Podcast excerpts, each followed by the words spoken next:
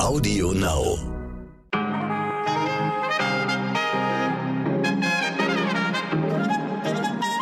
Guten Morgen, liebe ZuhörerInnen. Heute ist Montag, der 22. November. Ich bin Michel Abdullahi und hier ist für Sie heute wichtig. Mit unserer langen Version.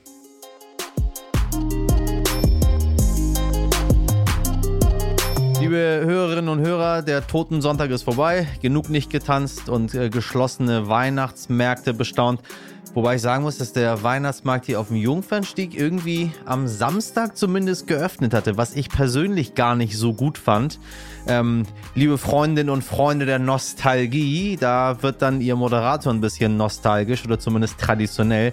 Ich finde, Weihnachtsmärkte sollten einfach erst nach dem Toten Sonntag öffnen. Ist nicht so schwer, sich daran zu halten, aber ähm, ja, das fand ich irgendwie nicht so gut. Ich weiß gar nicht warum, aber ich finde es gut, wenn so bestimmte Bräuche und Traditionen eingehalten werden. Ist auch egal. Ist jetzt so, wie es ist. Wir starten voller Energie gemeinsam in eine neue Woche. Und es ist Black Friday Woche. Richtig. Wieder sich einen Haufen nutzlose Sachen für noch weniger Geld kaufen. Pünktlich zur Woche des Konsums, in der es an allen Ecken und Enden Rabatte regnet und wir uns ja oft dann tatsächlich diesen ganzen Kram holen, meine Damen und Herren, ohne zu wissen, ob wir es brauchen oder wollen oder was auch immer. Wir schauen heute mal auf die Kehrseite. Immer höher, schneller weiter, mehr, mehr, mehr macht uns das wirklich glücklicher. Ich sage es Ihnen, auch wenn ich es manchmal selbst nicht glauben möchte, nein, macht es nicht. Unser heutiger Gast sagt, Konsum macht uns nicht nur nicht glücklicher, wir arbeiten mit diesem permanenten Wachstum auch erfolgreich daran, uns unsere eigene Lebensgrundlage zu ruinieren. Halleluja, das klingt erstmal trist, aber ich kann Ihnen sagen, unser Gast hat mich ziemlich berührt und dann auch zum Nachdenken angeregt. Ich hoffe, das wird er Sie auch.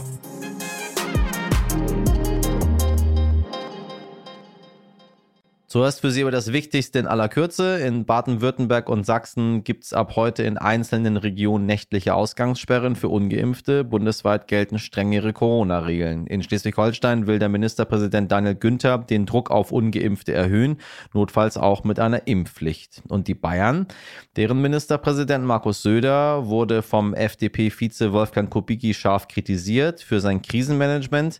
Das ist ja schön und gut, meine Herren, aber Schuldzuweisungen, Parteipolitik und dergleichen braucht man aktuell nicht, lieber Wolfgang Kubicki, der einfach mal ab und zu mal die Klappe halten sollte, anstatt permanent zu versuchen, egal wo es geht, auf irgendeine Titelseite zu kommen, vorwiegend bunte oder Gala. Was wichtig war.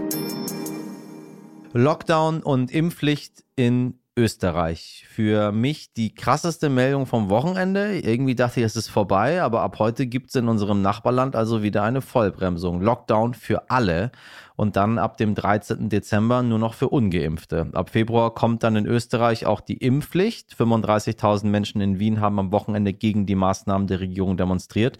Auch im belgischen Brüssel sind mehrere 10.000 Menschen gegen die verschärften Maßnahmen auf die Straße gegangen. Dort dürfen ungeimpfte nicht mehr in Bars und Restaurants. So, meine Damen und Herren, und falls jetzt irgendjemand sagt, diese Zahlen, mein Gott, 10.000 hier, 35.000 da, mein Gott, mein Gott, die Gesellschaft, die wird gespalten, äh, gar nichts da. Es sind immer noch ungefähr, weiß ich nicht, 80 Millionen andere Menschen da, die bei diesem ganzen Hin und Her, sage ich mal, nicht mitmachen, sondern sich haben brav impfen lassen. Und dann tut's mir leid. So ich die aktuellen Zahlen vor Augen habe, nageln Sie mich bitte nicht drauf fest, aber die Statistiken sagen ungefähr 90 Prozent pro Impfen, 10 Prozent gegen das Impfen.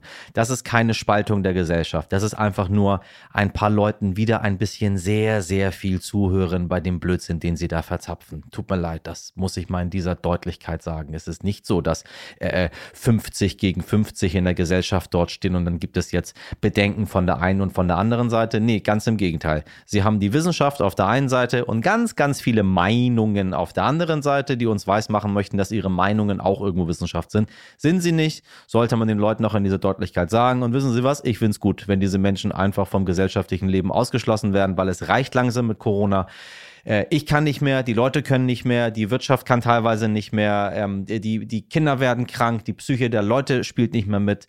Irgendwann muss es zu Ende sein. Und wissen Sie was? Ich bin auch nicht für Schuldzuweisungen, aber wenn man sich anguckt, dass insbesondere unglaublich viele Ungeimpfte plötzlich Corona bekommen haben und auf Intensivstationen liegen, sollte man sich mal darüber ein paar Gedanken machen.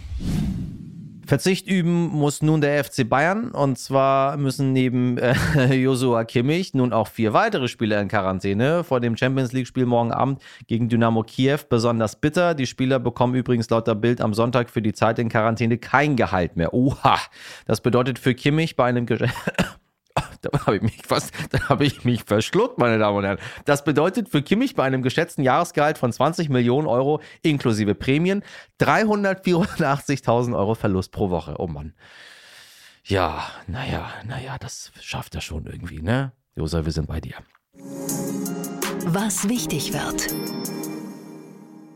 Heute geht es in Berlin um die Generation Lockdown. Hier stellen ForscherInnen eine neue Studie vor, zum Beispiel mit der Frage, wie sich die 14- bis 29-Jährigen von der Corona-Pandemie erholen werden. Ja, sie erinnern sich an meine Vorrede. Eine Frage, die sich mir vor allem stellt, seitdem ich den Werbespot eines Discounters gesehen habe, denn die Kinder und Jugendlichen leiden seit März 2020 wirklich sehr.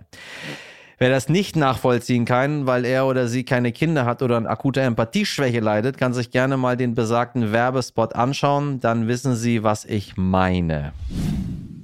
Ab heute beginnt die Vorstellungsrunde bei der CDU. Friedrich Merz, Norbert Röttgen und Helge Braun zeigen im Online-Livestream, was sie denn so drauf haben.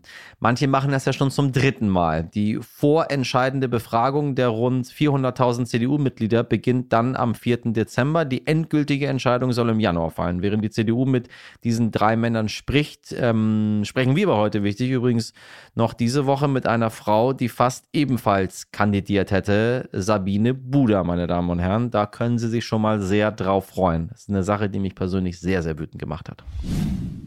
Für alle, die mal sportliche Abwechslung brauchen, am Mittwoch startet die Schachweltmeisterschaft 2020 in Dubai. Nein, habe ich nicht im Jahr geirrt. Sie wissen ja, das Event wurde um ein Jahr verschoben und nun wird sie online übertragen. Äh, und alles aus 2020 in 2021. Sie wissen schon, was ich meine. So, bald ist es auch vorbei, hoffentlich. Also nicht Schach. Schach ist toll. Ich liebe Schach. Musste als Kind immer Schach spielen. Hat mir gut getan. Impfung für Kinder. Ende der Woche könnte die EU-Arzneimittelbehörde EMA das Vakzin von BioNTech für Kinder ab fünf Jahren zulassen. Der Impfstoff ist in der EU bisher nur für Menschen ab zwölf Jahren zugelassen. In Israel und den USA dürfen Kinder ab fünf Jahren schon mit dem Pfizer-BioNTech-Präparat geimpft werden. Wir bleiben beim Thema Impfen bzw. Boostern. Heute wollen sich die Gesundheitsministerinnen von Bund und Ländern über die geplante Lieferbegrenzung beraten. Arztpraxen sollen nach dem Plan des Bundesgesundheitsministeriums erstmal nämlich nur noch maximal 30 Dosen BioNTech pro Woche bestellen können und unbegrenzt moderner, damit die davon eingelagerten Dosen nicht verfallen. Und während die einen noch über die Dosen diskutieren, sorry, meine Damen und Herren, was für ein dermaßen großer Quatsch, sagt SPD-Gesundheitsexperte Karl Lauterbach gestern Abend bei meinen TV-Kollegen von RTL aktuell ganz klar. Diese Debatte ist zum jetzigen Zeitpunkt falsch. Die Ärztinnen und Ärzte haben auf den BioNTech-Impfstoff gewartet. Der wird in Deutschland sehr stark nachgefragt, weil das Unternehmen halt in Deutschland produziert. Der Moderna Impfstoff ist aus meiner Sicht genauso gut, aber nicht desto trotz, weil eben Moderna und BioNTech nebeneinander bestehen müssen, äh, darf es keine Engpässe geben, weder bei dem einen noch bei dem anderen Impfstoff. Hörerin Pia hat uns geschrieben, bei ihr war der nächstmögliche Boostertermin im Impfzentrum erst Mitte Januar frei, bei ihrem Hausarzt sogar erst Ende Januar. Das ist absoluter, absoluter Wahnsinn, meine Damen und Herren. Aber das passt zu dem, was äh, Karl Lauterbach fordert. Schnelle Impfungen für alle möglich machen, egal wie. Das Infektionsschutzgesetz lässt ja jetzt zu, dass wir tatsächlich den Kreis derer, die impfen, erweitern. Somit wäre denkbar, dass wir nicht nur die niedergelassenen Kolleginnen und Kollegen impfen lassen, sondern auch die Impfzentren wieder voll öffnen und die Apotheken hinzubitten. Wir können sogar Tierärzte und Tierärztinnen hinzu holen. Wir müssen unbürokratisch jeden, der impfen möchte und impfen kann, heranholen. Also wir müssen zusammenhalten, wir müssen jetzt schnell nach vorne gehen und nicht schauen, welche Fehler gemacht worden sind. Und wissen Sie was? Ich fordere jetzt auch mal Ende mit diesem scheiß Bürokratiewahnsinn in Deutschland. Ich habe schon Leute gehört, die haben Boosterimpftermine für März bekommen. März nächsten Jahres. Und wissen Sie, das habe ich auch gerade gelesen. Das hatte, glaube ich, Mickey Beisenherz auf Twitter getweetet. Ähm, seine 94 Jahre alte oder noch ältere Großmutter wird jetzt geimpft ähm, und man fragte, ob es möglich wäre, weil die Menschen, die sie impfen, kommen ja dann zu ihr, weil die Dame so betagt ist. Das war bei meinem Großvater auch so ähnlich. Ähm, kommen dann dahin und dann fragt man, ob man die Eltern gleich mitimpfen könne. Nein, das geht nicht. So, warum nicht, frage ich mich. Warum nicht? Also wenn wir so weitermachen, ähm, haben wir noch sehr, sehr lange mit Corona und äh, Impfschwurblern zu tun. Und ich habe langsam davon, ich sag's nochmal, die Schnauze voll. Es ist für manche die Lieblingswoche des Jahres. Black Friday Woche. Konsum, Konsum, Konsum. Und wir kaufen natürlich manche Dinge, die wir brauchen oder zumindest schon lange haben wollen. Aber vor allem werden wir dazu verführt, schlichtweg ganz viel Ramsch zu kaufen. Was denken wir uns deshalb bei heute wichtig? Tja, liebe Zuhörerinnen, wir setzen den Kontrapunkt. Wir sprechen über Verzicht, aber positiv. Ja, das geht. Wir haben jetzt so viel über Corona gesprochen. Es gibt eigentlich gar keine anderen Nachrichten, die ich vermelden kann. Es gibt keine anderen Gespräche, die ich führen kann, außer Corona. Ähm, das finde ich nicht richtig, weil es gehen so viele andere wichtige Themen einfach verloren. Wir haben schon jetzt fast zwei Jahre beschäftigen wir uns mit nichts anderem außer mit Corona. Und ich äh, ist mir persönlich und meiner Redaktion wirklich ein großes Anliegen, diesen Podcast hier zu nutzen, um äh, in unseren unseren, in unseren Hauptstücken, in unseren Gesprächen, in den langen Sachen, die wir machen, auch mal ja, die Punkte woanders zu setzen. Und ich finde, äh, äh Konsum ist so ein Punkt, Verzicht ist so ein Punkt. Ähm, deswegen möchte ich mit Ihnen heute darüber reden. Das ist mir wichtig. Mein heutiger Gast ist der renommierte Soziologe Professor Harald Welzer. Er sagt, Klimaschutz und Wachstum passt nicht zusammen. Und damit greift er schon unsere künftige Ampelregierung an, noch bevor sie überhaupt begonnen hat. Denn mit dem Versprechen, es bleibt natürlich alles wie vorher, nur Wachstum kann uns retten, schaufeln wir uns unser eigenes Grab. Professor Welzer spricht sogar von Realitätsverweigerung und diese Realität, verweigern einige von uns nicht nur beim Thema Klimawandel, sondern auch beim Thema Corona. Dann wird bei der Debatte übers Impfen so getan, als, wie ich es am Anfang unserer Sendung heute schon gesagt habe, stünden dort irgendwelche Fakten gegen Fakten nach dem Motto, äh, traue keiner Statistik, die du nicht selbst gefälscht hast.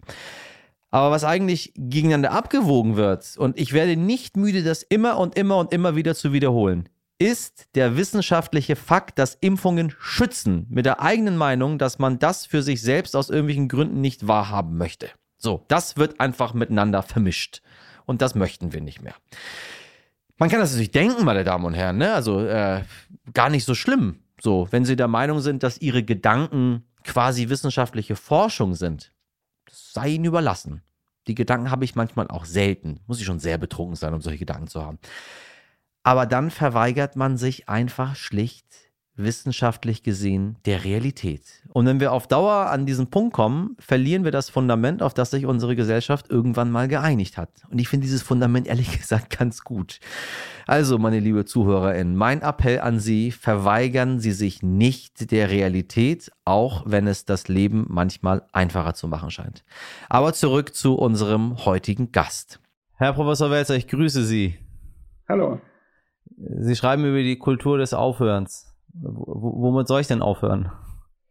Oh, worum, womit Sie aufhören, das müssten Sie selber entscheiden, ähm, weil es ja eine Angelegenheit ist, die ähm, sich darauf bezieht, dass wir häufig Dinge tun, weil sie sich so automatisch so anfühlen, als müsse, sie, müsse man sie tun, als müsse man sie immer weitermachen. Und ähm, häufig ist es dann doch merkwürdig, was man alles so tut, ohne darüber nachzudenken. Können Sie mal Beispiele nennen? Ja, Beispiele gibt es unheimlich viele. Ich meine, man muss sich mal anschauen, was zum Beispiel für Formen von Tourismus sich etabliert haben in den letzten Jahren und Jahrzehnten, also wo Menschen Dinge tun, äh, wo sie selber vermutlich, wenn sie in dem entsprechenden Flugzeug oder auf dem Schiff sitzen, sich die Frage stellen, warum sitze ich jetzt hier? Wieso komme ich auf die bescheuerte Idee, Christmas Shopping in New York zu machen? Oh, das macht Spaß. nee, das glaube ich nicht, dass das Spaß Doch. macht. Doch. ich habe das immer sehr gerne gemacht. KDW gehen oder keine Ahnung was, Ikebana zu Hause machen will das jetzt nicht ähm, ins Detail sozusagen äh, ausufern lassen, aber ich glaube ehrlich gesagt nicht, dass es den Leuten Spaß macht, sich für zwölf Stunden oder sonst was in ein Flug zu setz, Flugzeug zu setzen und irgendwie bei Kälte durch Kaufhäuser zu gehen, nur weil die in einer anderen Stadt sind. Aber es ist nur ein Beispiel von vielen. Ähm, wir leben halt in einer Konsumkultur, die es schafft, äh, Menschen zu Dingen zu bringen, die sie bei genauerer Betrachtung wahrscheinlich nicht tun würden. Mir ist es zum Beispiel ein totales Rätsel, wieso Leute sich Autos kaufen, mit denen sie nicht in Parkhäuser kommen. Ähm, das muss man ja mal schaffen, äh, auf, auf so eine Idee zu kommen.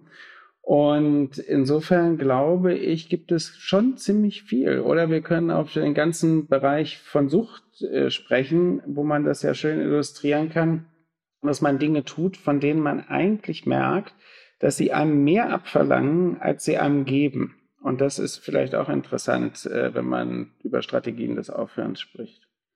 Ja, Aufhören ist ja, weiß ich nicht, es ist so negativ besetzt. Es soll immer alles wachsen, es soll immer alles nach vorne gehen. Aufhören ist irgendwie so ein bisschen, weiß ich nicht, ist so das Gegenteil von dem, was wir machen. Ähm, wie können wir denn Aufhören positiv besetzen?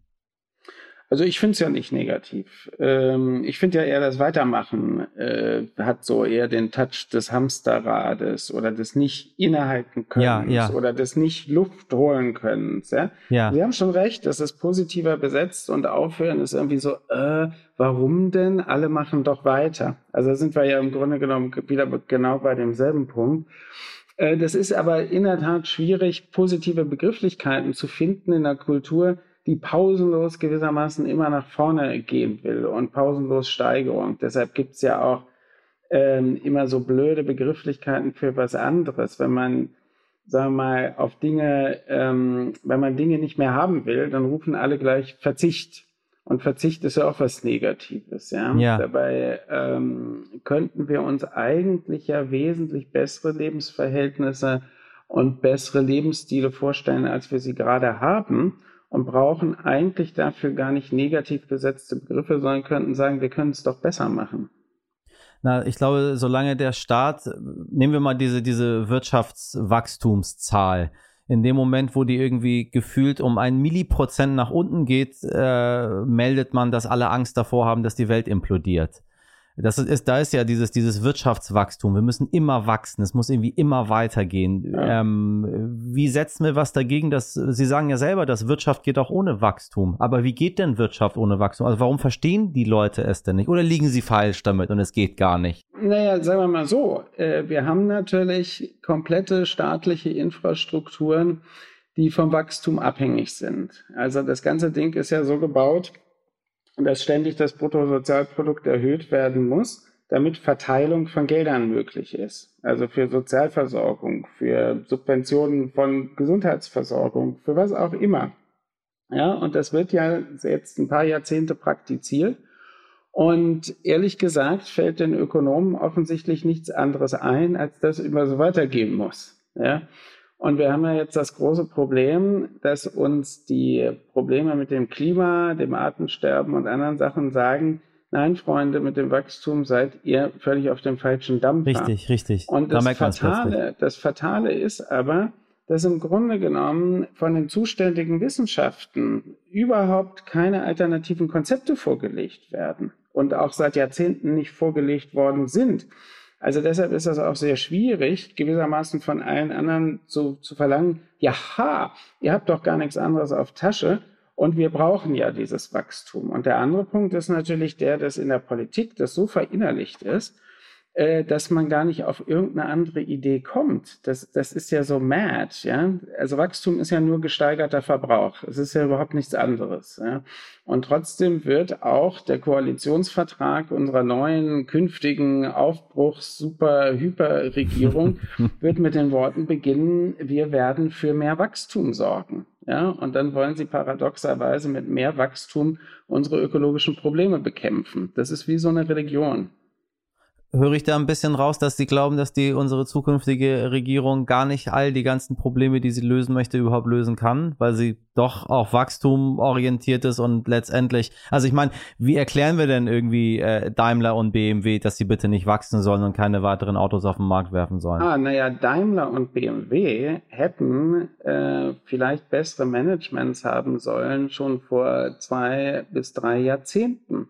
Denn es ist ja nicht besonders schwierig, sich auszudenken, dass eine Fortbewegungsform, die im 20. Jahrhundert entwickelt worden ist, unter anderen Bedingungen im 21. Jahrhundert, und zwar nicht nur negative, also Ökofolgen, sondern unter ganz anderen auch technischen Möglichkeiten, Also zum Beispiel öffentlichen Verkehr digital ganz anders zu orchestrieren.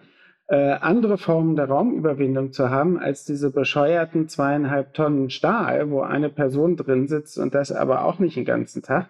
Also das wäre ja eine Aufgabe für die Autoindustrie gewesen, darüber nachzudenken, wie sie denn als Mobilitätsanbieter durch das 21. Jahrhundert kommen. Aber ja. was haben die gemacht? Die haben gedacht, oh geil, es gibt überall neue Märkte. Ja, und da verkaufen wir unsere Autos und wir haben immer neue Features und haben ganz tolle Erfindungen wie eben SUVs und das wird die Sache schon regeln. Das heißt, ich bin eigentlich nicht in der Pflicht, den Automanagern zu sagen, was sie tun sollen, äh, das hätten sie vor 30 Jahren selber machen können. Und das Lustige ist, es gab ja Automanager, die genau das schon vor mehreren Jahrzehnten gesagt haben. Die waren dann aber relativ kurz Vorstandsvorsitzender bei Ford, wie Daniel Gödewehr. Ähm, weil das wollte man nicht hören. Äh, das wäre ein bisschen zu kreativ gewesen. Glauben Sie denn, äh, um auch auf die, auf die künftige Regierung zurückzukommen, dass sich etwas verändern wird? Also wir sind uns ja einig, es muss sich was verändern. Wenn wir uns jetzt auch mal auf ähm, den Klimagipfel mal konzentrieren. Alle haben gesagt, ja, die 1,5 Grad, die müssen erreicht werden, aber wie das gemacht wird, darauf konnte man sich nicht einigen. Also ein, ein, ein, ein Gipfel ohne jede Ergebnisse in meinen Augen. Wenn man was erkennt, aber überhaupt kein Wie definiert, dann brauche ich die Erkenntnis auch irgendwie überhaupt gar nicht. Oder ja, sehe ich das, das falsch? Ist, eigentlich läuft das Ganze, wir haben ja vorhin schon über Sucht gesprochen. Es läuft ja eigentlich, ich weiß nicht, ob Sie eine bestimmte Sucht haben. Ich war früher mal Raucher. Und dann sagt man sich, ähm, aber nächstes Jahr höre ich auf. Ja, ja. ja. Und genau das ist ja die Strategie zum Nicht-Aufhören. Ja, also dass man das Ganze gewissermaßen immer in eine Zukunft schiebt. Und wir haben es ja klimapolitisch äh, genau denselben Move, äh, dass man also immer flott Ziele verabredet. Und deshalb war es ja auch nicht so sehr schwierig in Paris, ähm, sich auf das 1,5 Grad Ziel oder 2 Grad Ziel zu verständigen, weil man sagt, na gut, auf so ein Ziel, da können wir uns verständigen. Richtig, das ist einfach. Aber wir haben ja ähm, ein großes Problem, was die Umsetzung angeht. Ja, und das ist ja in dem Sinne auch nicht erzwingbar von den Leuten, die den Beschluss gefasst haben. Es wird ja nicht sanktioniert, wenn sie es nicht machen. Und insofern gibt es immer was Wichtigeres zu tun. Also, keine Ahnung, außenpolitische Aufgaben, innenpolitische Aufgaben, sozialpolitische Aufgaben, Rentenanpassung, äh, alles Mögliche. Aber das andere Ding, das ist ja erstmal nur eine Frage der Erreichung der Ziele. Und bis dahin sind ja die Akteure tot. Ja, Nächstes Jahr höre ich auf. Ne? Nächstes Jahr, ja, ja, beziehungsweise die wissen ja, dass sie vorher schon aufgehört haben. Ich meine, unser künftiger Bundeskanzler, wenn es denn wird, wird ja nicht 2045 noch in Charge sein. Das heißt, das ist überhaupt nicht sein, sein also da kann niemand sagen, äh, Olaf, das war nix. Ja, ja Olaf ja. ist dann schon weg. Sie, Sie, schreiben, Sie schreiben von Wirklichkeitsverweigerung. Das ist, das ist quasi die Wirklichkeitsverweigerung. Also ich glaube, die Wirklichkeitsverweigerung besteht tatsächlich darin, äh, dass man nicht zur Kenntnis nimmt, dass wir einen Game Changer haben. Also das, was ökologisch passiert, ähm, setzt die Fortsetzung unseres zivilisatorischen Modells, unserer Lebensform in Zweifel. Das äh, sagt ganz deutlich, wir waren wahnsinnig erfolgreich, unsere, unseren Wohlstand zu steigern, unsere Möglichkeiten zu steigern, auch unsere Freiheit, also wenn wir die demokratischen Gesellschaften nehmen, zu garantieren und auszuweiten. Und das ist toll, super gewesen, aber wir können es unter den, den Voraussetzungen einer weiteren Zerstörung der Biosphäre und des Klimasystems können wir dieses Modell nicht fortsetzen. Und das, das ist etwas, was die real existierende Politik, aber auch die sogenannten gesellschaftlichen Eliten bis heute nicht verstehen. Wir haben ein anderes Problem. Das Problem ist anders als im 19. und 20. Jahrhundert und es erfordert auch andere Antworten. Wie haben Sie es denn geschafft, aufzuhören? Naja, ich höre ja auch nicht mit allem auf. Ich meine, ich, wir benutzen hier gerade energiefressende Geräte, um diese Kommunikation hm. zu machen. Ich sitze auch nicht den ganzen Tag im Zimmer, sondern ich reise durch die Gegend ähm, und so weiter. Das ist halt eine Frage, was man aufhört. Ich habe schon vor vielen Jahren äh, meinen direkten Konsum sehr stark reduziert. Also irgendwie neue Klamotten zu kaufen oder gar ein Auto zu kaufen oder überhaupt Dinge neu zu kaufen, interessiert mich nicht. Ähm, interessiert mich übrigens auch designerisch nicht, weil ich finde bestimmte Dinge interessant, die es heute gar nicht mehr gibt äh, und die man ohnehin nur gebraucht kaufen kann. Solche Sachen habe ich keine Schwierigkeiten zu reduzieren, während es in anderen Bereichen ehrlich gesagt mir nicht leicht fällt. Ja? ja. Das ist aber auch eine, wie soll man sagen, eine falsche Vorstellung, als könne man gewissermaßen mönchisch unter Bedingungen leben, in denen 24 Stunden am Tag gesagt wird, du musst mehr. Ja, ja du musst ja, mehr haben, du musst da noch mehr steigern, du musst daran teilhaben und so. Ähm, und insofern würde ich ja auch den Leuten, wie soll ich sagen, auf die ich eigentlich baue, denen würde ich nie sozusagen dieses Puritanische verordnen wollen. Das ist ja Quatsch. Ja, da macht man sich ja nur selber mit fertig. Aber ich würde sagen, es gibt gute Gymnastiken.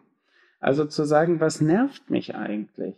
Ich sag mal was ganz Einfaches. Wenn man, ich habe mal an einem See gewohnt, dann kommt sofort die Idee auf, da braucht man doch ein Boot. Richtig.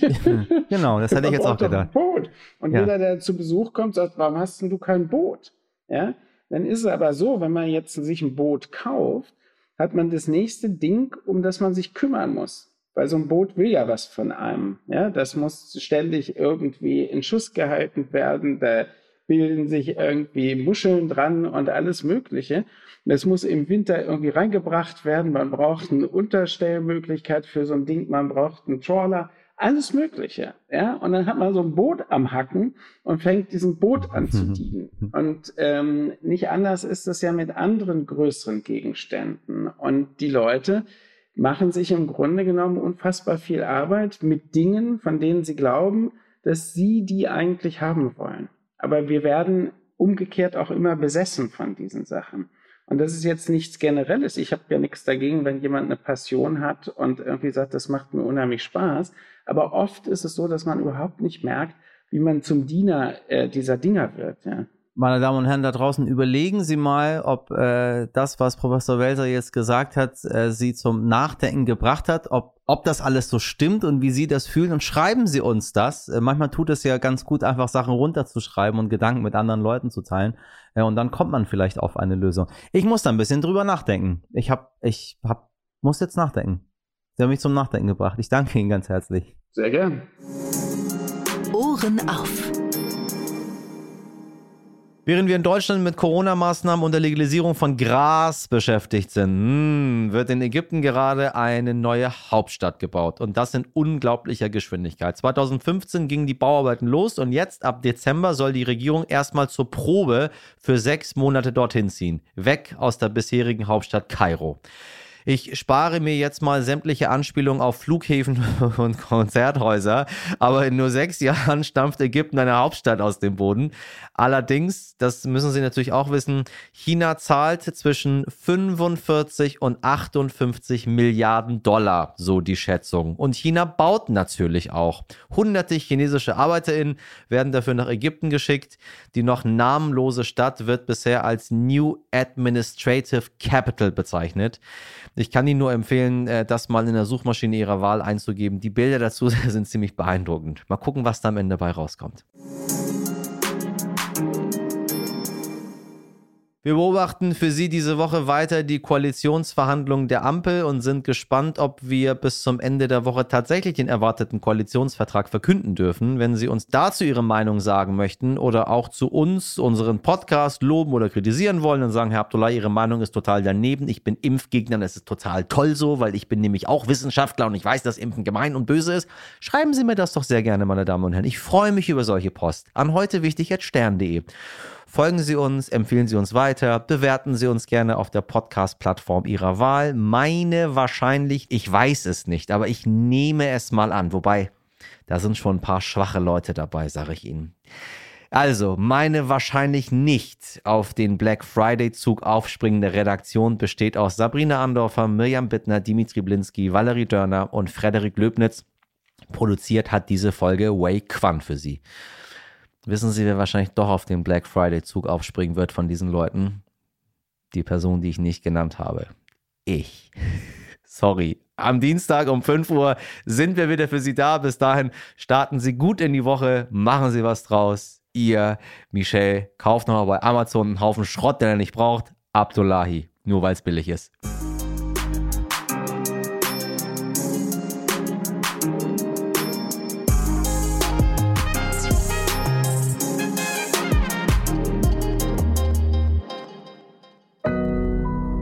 Audio Now.